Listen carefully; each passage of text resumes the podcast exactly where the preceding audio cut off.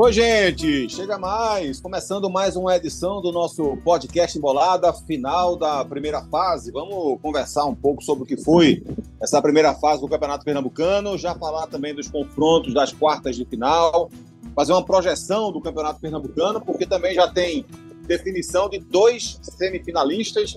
Tudo isso vai ser debatido aqui no nosso podcast Embolada. E a gente, inclusive, se dividiu nesses últimos jogos da primeira fase, né, para a gente tratar aqui com maior atenção do clássico e também do jogo do Santa. Então a gente tem o Daniel comigo, Daniel Leal, acompanhou o clássico também, né, companheiro? Fala, Cabral, tudo certo? Então, a gente acompanhou o clássico sim, né? Náutico Esporte nos aflitos, aí o Náutico voltando a vencer o esporte, quebrando o jejum aí já de quatro anos sem, sem, sem vencer o rival. Vamos falar um pouco sobre esse jogo e o que é que espera aí é, a competição para essas duas equipes. É isso, é isso. E além do clássico, a gente teve outros jogos também. Um deles foi Central e Santa. Santa venceu o Central em Caruaru e Alexandre Barbosa acompanhou esse jogo, não é isso, Alexandre? Exatamente, Cabral. Eu fiz aí a, a cobertura aí de Central e Santa Cruz. Não foi um, um, um jogo muito de muitas emoções, pelo contrário, é, mas que trouxe aí definições importantes aí, mais pelo, pelo lado do Central, né? É, na verdade, foi um, um, jogo que não, não trouxe muitas definições, né? Os, os demais jogos é que definiram o, o, o futuro das equipes, tanto de Central quanto de Santa Cruz, né? Que é o que a gente vai falar daqui a pouco. É isso, é isso.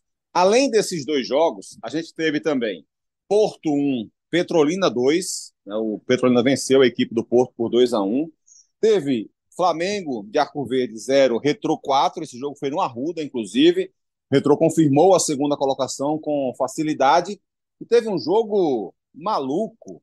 O Afogados venceu por 3 a 2 Detalhe: o Maguari tinha feito 2 a 0. E o Retrô virou o jogo com gols aos 47, 48 e 50, 51 minutos, mais ou menos, do segundo tempo.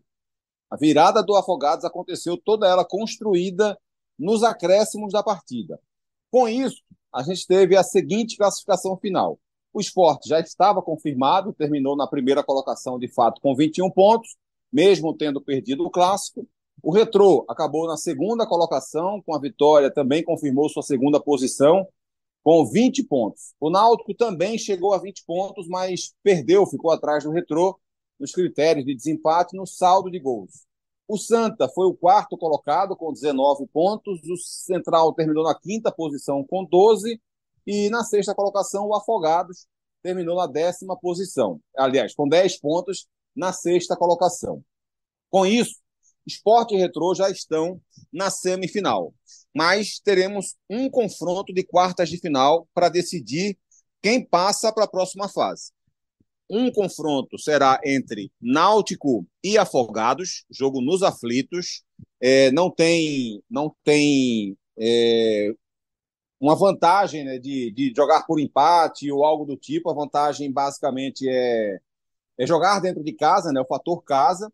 O mesmo acontece com o Santa, que joga no Arruda, enfrenta o Central. Esse jogo aqui é fundamental, porque esse jogo tem tudo para ser o jogo decisivo para a vaga na Copa, na, na, na, Série D, perdão, do ano que vem.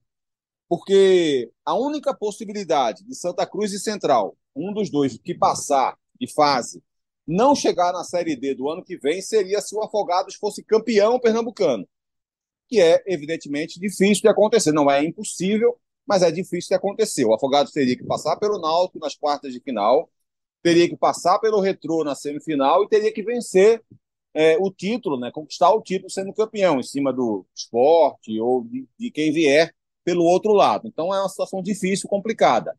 Então a tendência é que o vencedor de Santa Cruz Central consiga essa vaga na Série D. Por isso é um jogo fundamental. Antes da gente começar essa abordagem de futuro, vamos ver como é que, que foi esse clássico e como é que foi esse jogo do Santa. O Alexandre já deu um spoiler que o jogo do Santa Cruz Central não teve muita emoção.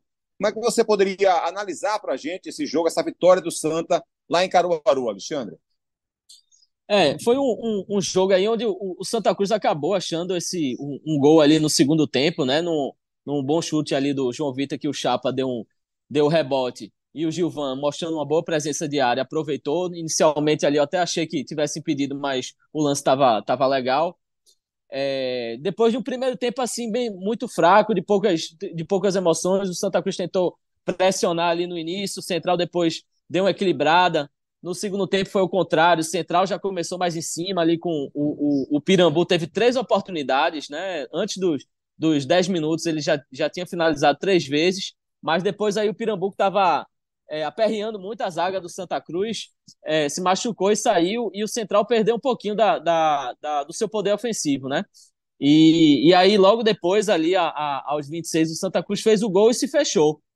E aí o Central ficou sem alternativas para buscar o empate. É, é, e, e, o resultado acabou sendo esse aí, essa vitória do Santa Cruz. É, eu não sei se o pessoal estava acompanhando os resultados fora, mas é, é, era completamente outro ali, né? A, a, a definição, é, enquanto o, o, segundo tempo estava rolando, as coisas só mudaram mesmo no final. Acho que o pessoal até meio que se surpreendeu. Então o Central tentou buscar esse, esse empate até o final, mas não, não, não teve competência, não, não, não chegou nem perto depois de, de ter perdido aí o, o seu principal atacante. Do outro lado, a gente teve um clássico em que o Náutico voltou a vencer, né? Desde 2020 não vencia o esporte e terminou a primeira fase vencendo, inclusive, os dois clássicos, né? Que tinha vencido o Santa e agora venceu também a equipe do esporte. Terminou na terceira colocação. Eu fiz o jogo para TV, já comentei bastante sobre essa partida. Já já falo um pouco sobre ele, mas quero ouvir também a, a opinião do Daniel Leal, né, que assistiu o jogo, que viu a partida, que estava cobrindo o jogo e queria te ouvir, ver qual a análise que você faz da partida da vitória do Náutico contra o esporte, Daniel. Cabral, o Náutico, na minha opinião, fez uma partida consistente contra o Sport. Né? O Sport, embora tenha jogado com escalação considerada reserva, né? com muitos jogadores aí que fazem parte desse, desse equipe que circula muito né? na, no modelo de jogo é, é, é, que, que o Mariano Souza tenta implantar na equipe, é, ainda assim tem a sua qualidade técnica. Né? Existe ali um, uma base, né? algo que é estruturado e você consegue visualizar bem isso ao longo dos 90 minutos. O esporte começou melhor a partida, tá? O esporte foi propositivo, né? Como, como gosta de falar o próprio Sosso, tentou aí tomar as rédeas da partida, teve uma boa chance logo no começo do jogo com o Arthur Kaique, né? Que, que desperdiçou é, a melhor oportunidade do esporte, eu digo que foi uma das melhores aos seis minutos de jogo, eu digo que desperdiçou esta oportunidade e desperdiçou o todo também, né? Com mais uma, uma, mais uma chance jogada fora pelo atacante, que não foi bem novamente, é, jogando aberto ali pelo lado direito agora com a concorrência cada vez maior, né, com Barleta, com o Tite Ortiz, é, com o próprio Fabrício Domingues, então ele tende a ir cada vez mais para o final da fila. É, mas o esporte começou bem, mas pouco a pouco o Náutico foi ajustando a marcação, foi encontrando algumas fragilidades no, no setor é, ofensivo do esporte, conseguindo neutralizar a equipe de Mariano Sosso e equilibrou as ações ali do meio do, do meio do, do, primeiro tempo até o final dele. Embora tenha equilibrado, não conseguiu ter ainda assim um domínio, nem conseguiu impor aí é, ações ofensivas que levassem grande perigo ao Thiago Couto. Porém, no segundo tempo, é, eu acho que o, o, o Alan Al foi, foi bastante feliz. Né? Ele, ele visualizou algumas, algumas falhas é, eu, eu, eu, ve, eu, vejo principalmente pela, pela, pela, pelas laterais, onde o Náutico começou a ganhar é, maior volume de jogo e foi minando aí a defesa do esporte, criou boas oportunidades, especialmente com Alan Patrick e com o, o Paulo César, muito ligado no setor ofensivo, e encontrou o gol aos 12 minutos com o, o Patrick Alan, perdão, é, numa boa jogada, novamente ofensiva, ele, ele teve muito espaço, né? A defesa do esporte deu muito espaço ao longo do jogo. E nesse, nesse, nesse lance em especial, o jogador teve tempo de parar, pensar, limpar e finalizar a colocada. A bola ainda desviou em, em, em no Alisson Cassiano antes de morrer no ângulo, sem chance para Thiago Couto. E o Náutico, depois desse gol, embora ainda tive, tive, é, tenha tido ainda os minutinhos ali de superioridade em relação ao esporte, pouco a pouco foi recuando, né? O Mariano Souza eu acho que o esporte melhorou muito depois que o Lucas Lima entrou na partida. O próprio Romarinho, que tinha entrado no intervalo e estava ainda sumido no jogo, passou realmente a, a cresceu também na partida e o esporte com sua cavalaria aí, alguns jogadores titulares passou a pressionar o Náutico, foi incisivo, o Romarinho que não vinha fazendo partidas que a gente diz como, como efetivas, né? É, com boas finalizações, etc. Nesse jogo, não, realmente levou perigo à defesa do Náutico, finalizou bem, até um destaque positivo do esporte eu vejo no Romarinho. E o Náutico conseguiu se defender é, num jogo em que a defesa alvirrubra se mostrou bem, bem segura na partida. Gostei dos dois zagueiros do Náutico. É, e o goleiro Wagner, que fez um bom jogo, seguro. As bolas que foram a meta do Náutico, o goleiro teve lá para poder conter o ímpeto rubro-negro e garantir aí essa vitória do Náutico, que, como você disse, Cabral, quebrou aí um jejum né, de quatro anos é, e nove partidas consecutivas, né, cinco vitórias e quatro empates do esporte. Nesse meio tempo, vale reforçar que o Náutico foi campeão pernambucano em 2021 com dois empates contra o esporte, mas levou a, levando a melhor né, no, no é, é, é, ao final, porém sem vencer aquele jogo, aqueles dois jogos. Então fica aí o balanço positivo para o Náutico. Eu vejo que o Náutico mereceu a vitória pelo todo na partida e para o esporte fica aí a, a, essa rodagem, né? Esses experimentos que o Mariano Souza vem fazendo. Por exemplo, ele experimentou o, o Fábio Matheus atuando como ponta esquerda. Eu não me recordo dele ter feito isso. Ele dobrou o, o Fábio Matheus com o Riquelme pela esquerda. O esporte, inclusive, caiu depois da, da saída do Fábio Matheus no segundo tempo, né? O Fábio Matheus saiu no intervalo. Talvez seja uma das razões pelas quais o esporte tinha perdido aí uma intensidade na, na partida. É, ele deu mais uma oportunidade ao Pablo Diego no ataque, né? Pablo Diego jogou como centroavante e novamente não, não conseguiu aproveitar a chance que teve. É, gostei, como, como eu tinha dito, da, da entrada do Romarinho no segundo tempo. É, acho que o Lucas Lima também entrou bem na partida, deu uma incendiada boa. E, e mais uma vez, o, o Lucas André, que, que entrou ali no segundo tempo como volante, também não aproveitou a oportunidade que ele teve do Mariano Souza. De forma bem resumida, essa foi minha visão aí da partida, Cabral. Boa, Daniel, boa.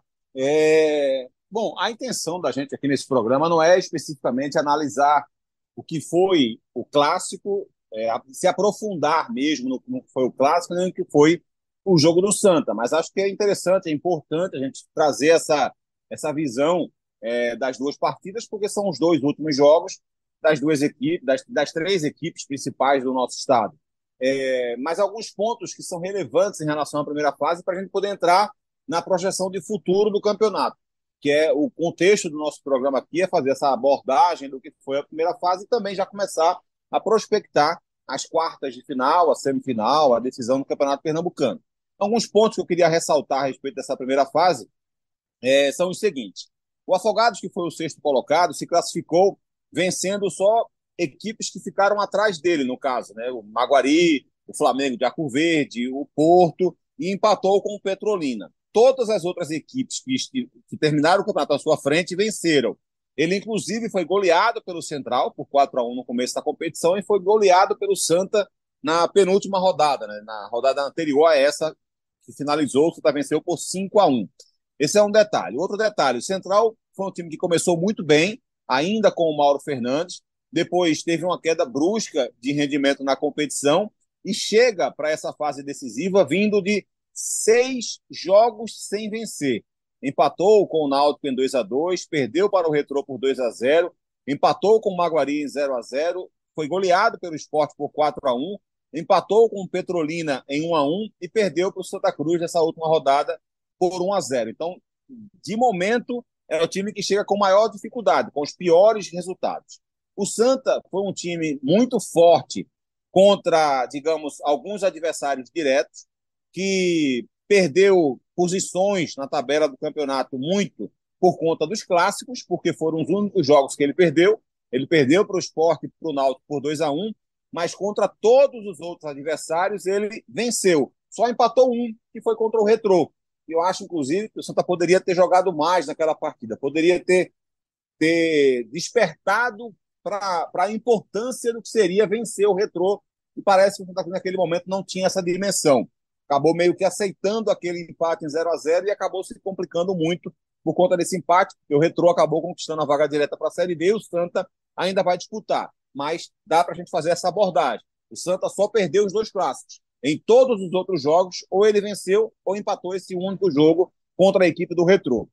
O Náutico é, teve como, como destaque nessa primeira fase o fato de ter vencido seus dois clássicos. É, além disso, ele também se divide aí com a Copa do Nordeste e poupa alguns jogadores aqui e ali, mas poderia ter poupado até em outros momentos para chegar mais inteiro nessa reta final e não precisar tanto poupar jogadores assim. O Náutico apostava na possibilidade de pular uma partida, né, de chegar na segunda colocação ou na primeira e não precisava jogar as quartas de final. Não conseguiu fazer isso, acabou perdendo o seu jogo de confronto direto contra o Retrô. Fez um jogo, um primeiro tempo muito bom contra o Retrô, depois caiu muito de rendimento e acabou perdendo essa, essa, essa vaga direta na semifinal, justamente por causa desse jogo. Né? Foi isso que tirou a classificação direta do Náutico, porque ele terminou com a mesma pontuação do Retrô, só que é, perdendo no saldo de gols. Foi inclusive a perda de invencibilidade do Náutico no campeonato estadual. E o esporte que foi, a gente pode chamar assim, líder absoluto na primeira fase da competição, mesmo tendo perdido na segunda partida para o Retrô, aquele momento ali causou algum abalo, o esporte não ficou tão bem na classificação naquele instante, mas depois já se recuperou, já respondeu vencendo se, é, se, seis jogos consecutivos e só agora voltou a perder nesse clássico para o Náutico, mesmo assim com o time reserva, já, já, já tinha garantido a primeira colocação. Então, acho que essa é uma, alguma pincelada, digamos assim, em cada um desses adversários. Vamos agora tentar ver a, a visão dos dois próximos jogos, das quartas de final, de Náutico e de Santa. Né? O Náutico enfrentando o Afogados e o Santa enfrentando a equipe do Central. De positivo do Náutico nesse, nesse, jogo contra, nesse jogo contra o esporte, e também dá para dizer que na maior parte do tempo, Daniel, é que o Náutico se mostra uma equipe bem organizada, é, de uma forma geral. Eu tenho alguns senões, tenho algumas discordâncias em algumas escolhas do Alan Al.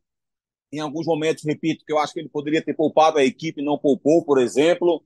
É, o Náutico ainda não consegue encontrar soluções ofensivas ou, ou, ou peca na finalização ou peca na falta de construção de jogo. Então, é, não, não, não conseguiu ainda ganhar regularidade nesse aspecto ofensivo, mas é um time que, via de regra, é organizado. E a gente pode chamá-lo, imagino eu, eu, eu pelo menos chamo assim, de favorito à vaga. O Náutico vai enfrentar o Afogados, que, como eu falei, só venceu os adversários que não conseguiram se classificar ou que foram rebaixados.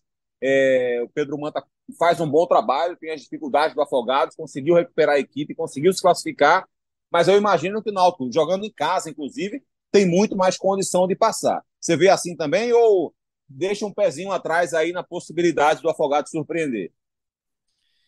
Eu, eu também estou nessa linha, Cabral. Eu acho que o Náutico é franco favorito para essa, essa vaga nas semifinais, inclusive justamente pelo que você colocou, essa questão da organização. O Náutico é uma equipe equilibrada, o Náutico não é uma equipe que, que oscila muito para cima, muito para baixo dentro do mesmo jogo, né? Ele é uma equipe que ele pode não fazer grandes partidas, mas também não faz partidas terríveis assim, nem, nem você vê um jogo em que o Náutico foi massacrado ao longo dessa temporada. Você vê um, um, um Náutico que é estável, né? Estável no, no sentido, no, no, ao nível em que é necessário, que ele, em que ele é cobrado nesse momento da, da competição. Então, por essa razão, eu vejo que o Náutico tende a conquistar essa vaga às semifinais.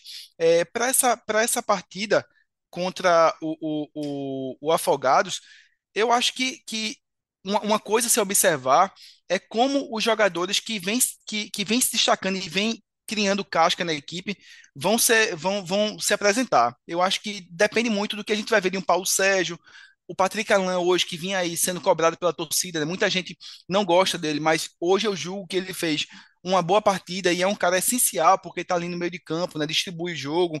Hoje ele apareceu, eu vejo que o time cresceu juntamente com ele. Então eu vejo assim que peças chaves do Náutico vão ser muito importantes, sabe? Eu, eu, vejo o time flutuando de acordo ainda com algumas atuações individuais.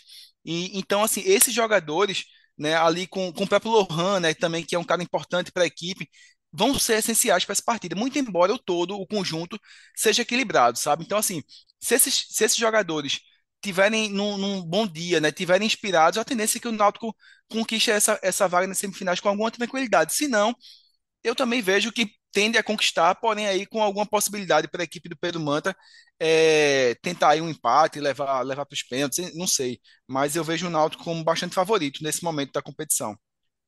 Eu acho que esse ponto de atenção, Daniel, que você frisou aí no final, é, é importante a gente frisar aqui. Eu queria ouvir até o Alexandre sobre esse assunto, que é o seguinte: o jogo contra o Retrô, Alexandre, é, ele tem um caráter diferente, é, digamos assim, do estilo, do melhor estilo de Alan Al. É, o Alan Al é um cara que consegue organizar suas equipes e que, e que consegue organizar suas equipes a partir de um jogo defensivo.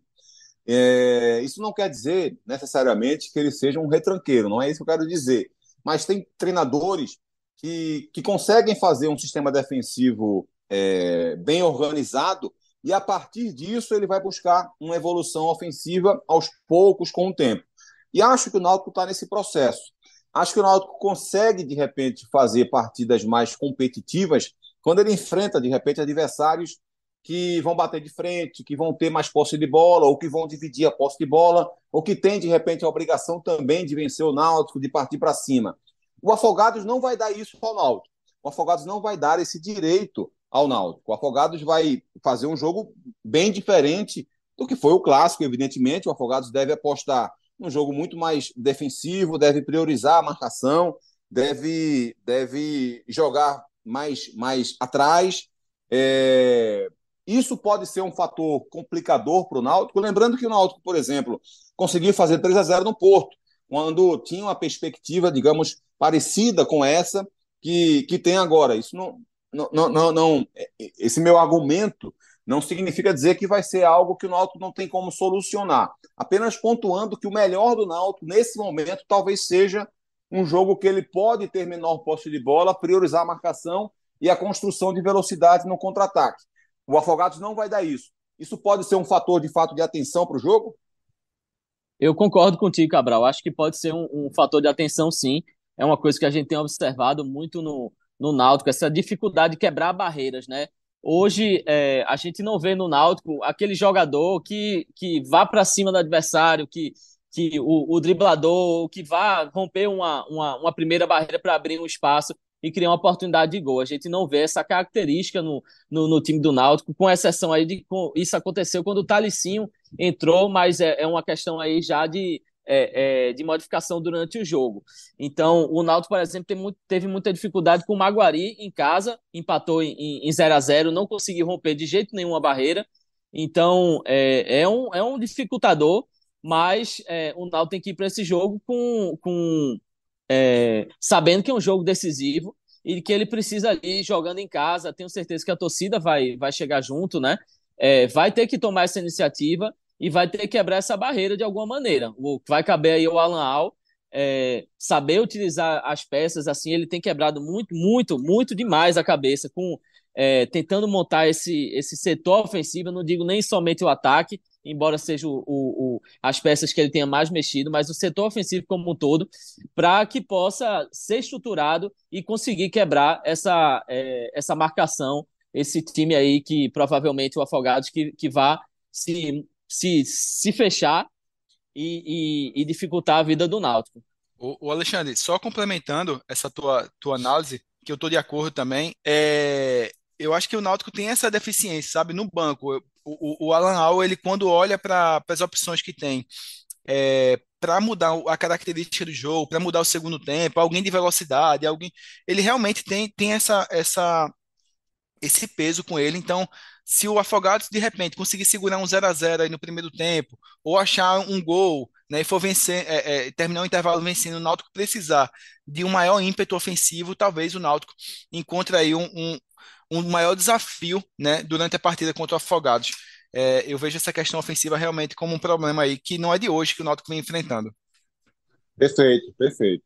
Vamos fechar então aqui essa abordagem de Náutico e Afogados com um palpitômetro é, quero ouvir o percentual de vocês aí de favoritismo é, para o Náutico, já que nós três apontamos favoritismo para o Náutico. Qual o percentual desse favoritismo?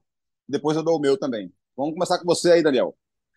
Vamos lá. Eu, esse negócio de percentual, eu só lembro de João Grilo, viu? Ele que gosta desse negócio, né? O gosta homem ama demais, esse... gosta de... demais. Ama, ama, ama, é, ama. isso aí para ele, velho, é uma coisa assim importantíssima na vida dele. Não, se, se, se precisa deixar ele algum dia, ele casa com, com palpite. Ó, eu, eu, em homenagem ao João Grilo, ele gosta inclusive muito de dizer 70-30. Eu vejo 70-30 a favor do Náutico nesse momento. Eu acho que é por aí. Nem, nem mais. Acho que 80 é muito, sabe? 60 é pouco. Acho que 70 é um bom número. E você, Alexandre? Rapaz, eu já vou ser mais ousado. Eu vinha pensando aqui, enquanto o Daniel falava. Eu vou dizer, eu vou colocar aí um, um, um 90 a 10. Um, um, o Náutico aí quase como um, um favoritaço porque eu acho que assim, vai, vai chegar, chegando nesse momento decisivo de, de campeonato, é, eu realmente assim acredito na, na, na, força do primeiro do mando de campo e depois na, na, na, força do, da camisa do Náutico realmente nesse, nesse momento decisivo. Então, devido a esses fatores aí, é, eu, eu já sou um pouco mais ousado. Eu vou aí no 90 a 10, não coloco 100% porque futebol não, não existe isso. Então, tá é, danado. eu é, não, não, porque sempre vai ter uma chance, né? Então, vamos lá de 90 a 10. Eu vou na ousadia também. Eu vou em 90 a 10, mas eu vou na ousadia menos ousado que Alexandre, porque eu nem penso na possibilidade de 100%. Ele chegou a cogitar essa possibilidade. Eu não cogito essa possibilidade de 100% não, mas eu vou de 90 a 10 também para o Náutico. Vamos falar de Santa e Central. Daqui a pouco também a gente tem um palpitômetro aí de Santa e Central a gente vai falar de Santa Central não do que aconteceu. Isso aí a gente já falou. Vamos falar de Santa Central o que vai acontecer. Central recomeçando um trabalho, né, com o Marcinho Guerreiro, ainda não conseguiu de fato voltar para o campeonato como estava no começo da competição. E um Santa, que eu diria, viu, Alexandre, que fez uma primeira fase muito melhor do que eu imaginei que ele faria. Eu sei que o torcedor está magoado de ter perdido os dois clássicos, de não ter cons conseguido conquistar a vaga direta para a Série D através da primeira fase. Ele vai ter a chance agora nessa reta final. É, tá chateado porque ficou fora da Copa do Nordeste e tá chateado pelo que vem acontecendo nos últimos anos. Mas eu diria que o Santa jogou mais, jogou melhor, foi mais competitivo do que eu imaginava antes de começar o ano ou antes de começar o campeonato. É, eu acho que o Itamachule faz de novo um bom trabalho, mesmo com, com dificuldades de um elenco mais enxuto, de menor poder de investimento. O Santa é um time muito competitivo, muito organizado, que se defende bem, que encontra soluções ofensivas, encontrou inclusive soluções ofensivas no momento em que eu duvidei que ele conseguiria fazer isso, que foi num jogo contra o Afogados, sem seu principal jogador, sem o Matheus Melo. Matheus Melo desfalcando o time do Santa, é o cara que consegue tirar o Santa do lugar comum. Né? O, o, o, o Santa é um, um ataque de força, de velocidade o cara do talento, o cara do requinte do passe é o Matheus Melo. E ele não jogou contra o Afogados e o time venceu por 5 a 1 Sem ele também venceu o Central, mas já foi um jogo mais pobre, pelo que você próprio relatou. Mas ainda assim conseguiu vencer. Então, se, se tem a perspectiva de o Matheus Melo voltar, seria muito bacana para o Santa, mas o Santa também tem encontrado soluções sem ele. Dá para dá dizer, você também concorda que o Santa foi melhor do que você imaginava foi pior do que você imaginava ou foi dentro daquilo que você achava que poderia ser antes de começar o campeonato, Alexandre? É, com certeza foi melhor do que a gente imaginava, né? É, com toda essa dificuldade de encontrar peças para compor esse elenco, né? E o Santa Cruz, como o, o, o Itamachule bem falou durante todo o campeonato, é, ele ainda se sentia carente de peças nesse elenco, né? Tanto é que foram chegando jogadores com o campeonato rolando o Santa Cruz sem perspectiva de calendário chegando jogador porque ele precisava de, de peças né, para para poder rodar um pouquinho o elenco aí, como aconteceram lesões, suspensões. Então, o Santa Cruz com certeza é, surpreendeu positivamente, se tornou, a gente está vendo um time organizado em campo. É, não foi muito que a gente viu hoje, né? Até porque o time estava é, desfalcado também aí do João Diogo, do Bortoluz, que são duas peças importantíssimas. Em compensação, o Matheus Melo já retornou aí, pelo menos para pegar um pouco mais de ritmo de jogo. E pelo que a gente vê aí, é, é, a gente espera aí um jogo verdade, completamente verdade. diferente. Eu, eu, até citei, eu até citei que o Matheus Melo não, não jogou hoje, mas foi o Pedro Bortoluz, né? Ele voltou para a equipe isso, hoje foi o meio-campo titular, né? Foi o meio-campo titular Exatamente. do Santa Cruz hoje, né? O que a gente imagina, então, é que o Santa Cruz, nesse, nesse próximo jogo contra o Central, vai ter a sua força máxima e aí vai ter João Diogo, vai ter Bortoluso, vai ter provavelmente Matheus Melo, que hoje jogou normalmente, assim, sentiu um pouquinho a questão aí do, do ritmo de jogo, tá? O campo do, do Luiz Lacerda é, é pesado, é chatinho, mas ele já voltou hoje, então a gente espera aí o Santa Cruz. Hoje o, o Totti também foi poupado hoje, são coisas que influíram aí pro, pro Santa Cruz hoje não ter tido é, uma atuação como a gente viu em outras rodadas, E a gente já prospecta que no próximo jogo, com certeza, com o, o, o sua força máxima aí, o Santa Cruz vai apresentar um, um, futebol diferente, né? O que eu imagino é realmente o próximo jogo, o próximo confronto entre Santa Cruz e Central vai ser completamente diferente em todos os fatores. A torcida do Santa Cruz também, com certeza, é, vai lotar o Arruda, como vem fazendo, vai fazer uma pressão muito forte. Então, imagina aí que é, a gente vai ver um, um Santa Cruz, é, o que eu imagino, Santa Cruz pressionando muito o Central nesse, é, nesse início de jogo aí, e o Central tentando resistir e encontrar uma, uma oportunidade. Agora, Daniel, eu vou te jogar uma pergunta aqui. Eu, eu joguei uma pergunta simpática para Alexandre. A torcida do Santa gostou de ouvir o Alexandre agora, porque foi mais elogiosa, porque eu fiz uma pergunta que induziu para essa análise também.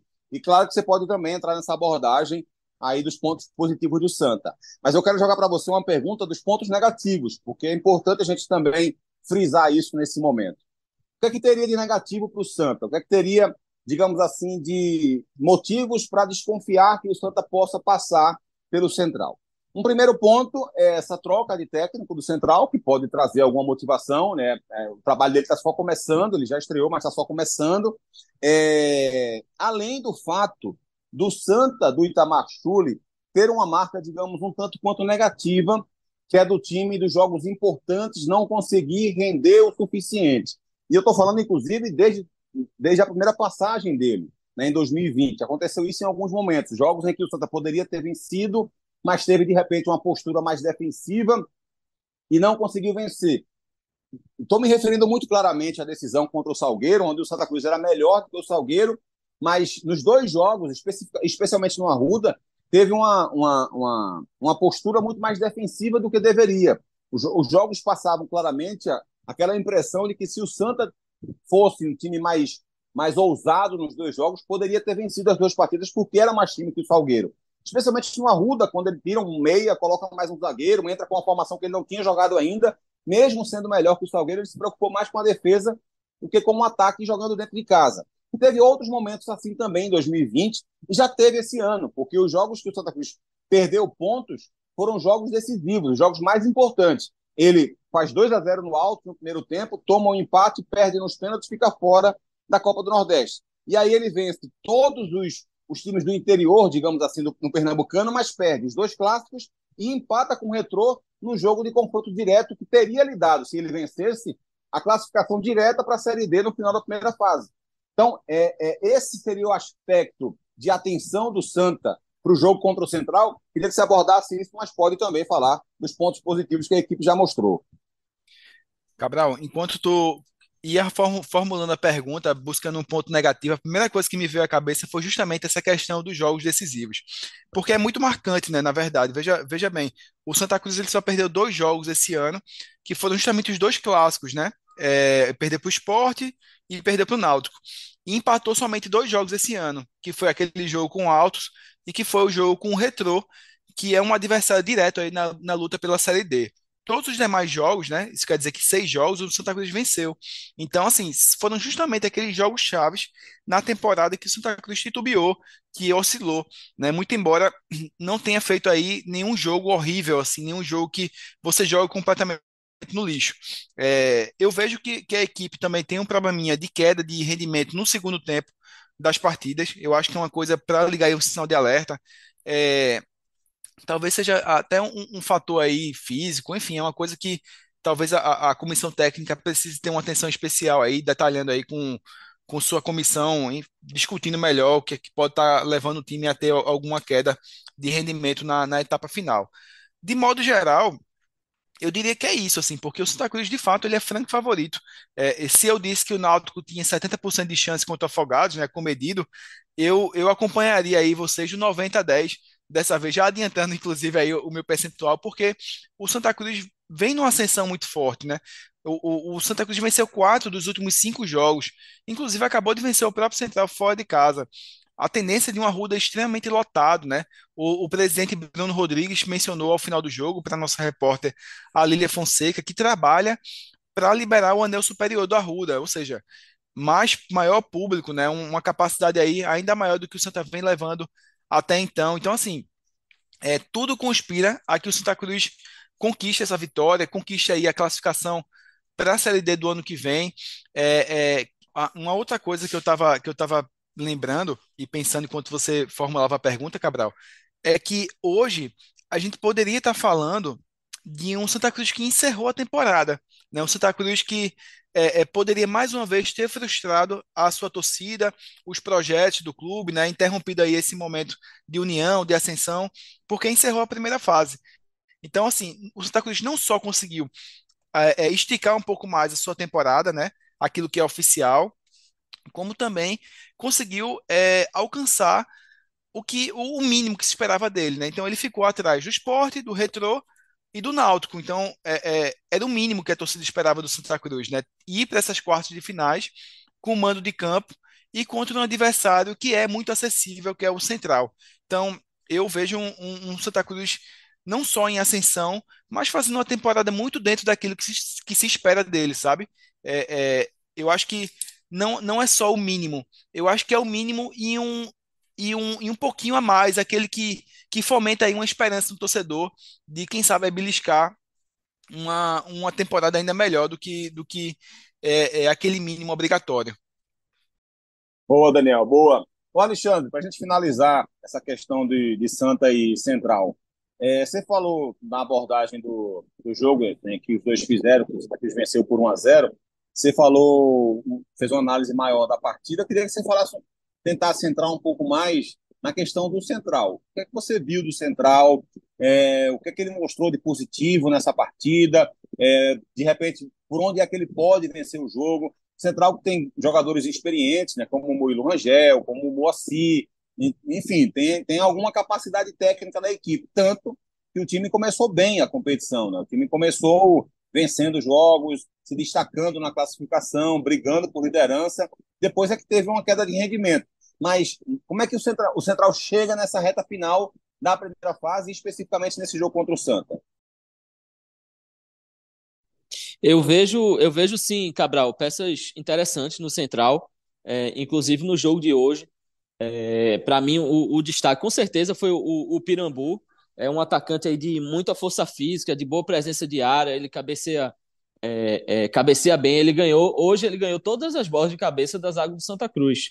Então, é, é com certeza, é, se tem algo que o Tamachule vai estudar dessa partida para levar para a próxima, é, é, o posicionamento do, do, do Pirambu. Ele, embora ele tenha saído machucado, não sei em que condições que ele estará, mas se ele jogar, com certeza é um ponto aí a se observar. É, sem falar também aí tem o, o, Murilo Rangel, né? É o principal homem das bolas paradas, é alguém para estar tá de olho, né? O, o Erivelto é um jogador de, é, de muita velocidade, apoia bastante o ataque também. E o Moacir, acho que o, o Moacir ele, ele começou naquele, é, é, naquela, naquela, naquela força toda, né? Mostrando é, um, um, grande futebol, fazendo gol, inclusive, né, até contra o, contra o Náutico. E depois ele deu uma queda. Ele ainda é a grande válvula de, de, de escape ali do central, né? O que leva, o conduz o central para o ataque. Hoje ele não fez uma partida é, como a gente viu outras vezes, né? Ele não chegando pouco na frente, mas não deixa de ser a, é, uma, uma peça aí para a gente estar tá de olho. Então, o, o central tem, é, tem a, a, as peças no elenco para para poder produzir um bom futebol. Acho que o Marcinho Guerreiro aí chegou, ele não conseguiu ainda muito organizar a equipe como no, no coletivo, então eu acho que é aí que eles acabam é, ficando devendo um pouco. Mas é, eu tenho certeza que o Itamachule, na, na sua análise do, do jogo de hoje, vai ter muita coisa para levar para o próximo jogo aí. Mas a principal dela seria realmente isso aí que eu falei, esse, o posicionamento aí do centroavante do, do central, que tem sido, que foi hoje o mais perigoso aí, o Santa Cruz, que depois que ele saiu, respirou ali aliviado nas águas, porque ele estava incomodando bastante. Daniel Leal já queimou a largada. Já deu qual é o palpitômetro dele para esse jogo. Confirma, né, Daniel? 90 a 10, 90% de chance de classificação para o Santa, não é isso?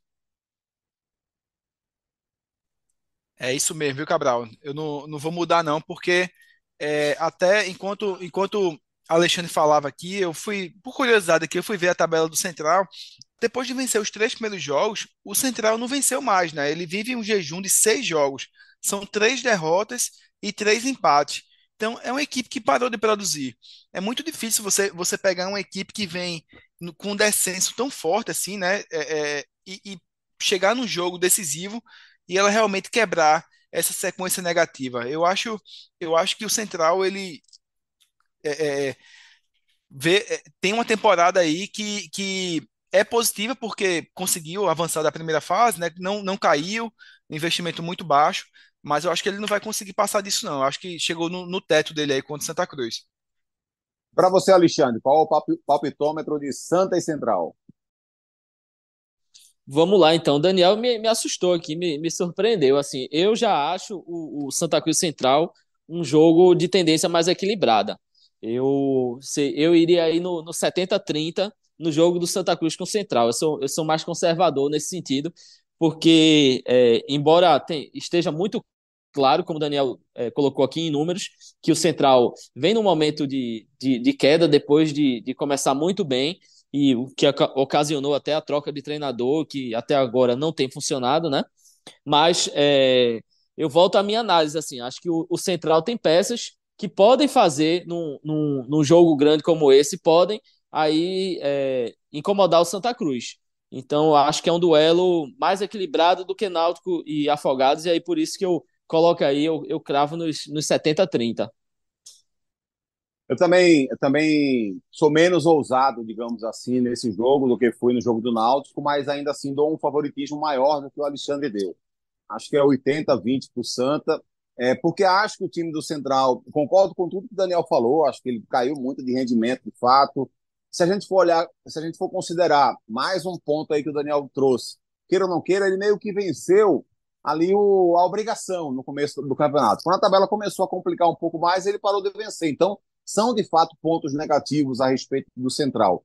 Mas ainda assim, eu acho um, um Afogados, por exemplo, mais irregular, com menor capacidade técnica do que o, do que o, do que o Central. Então, eu diria que o Central tem um time mais forte do que o Afogados.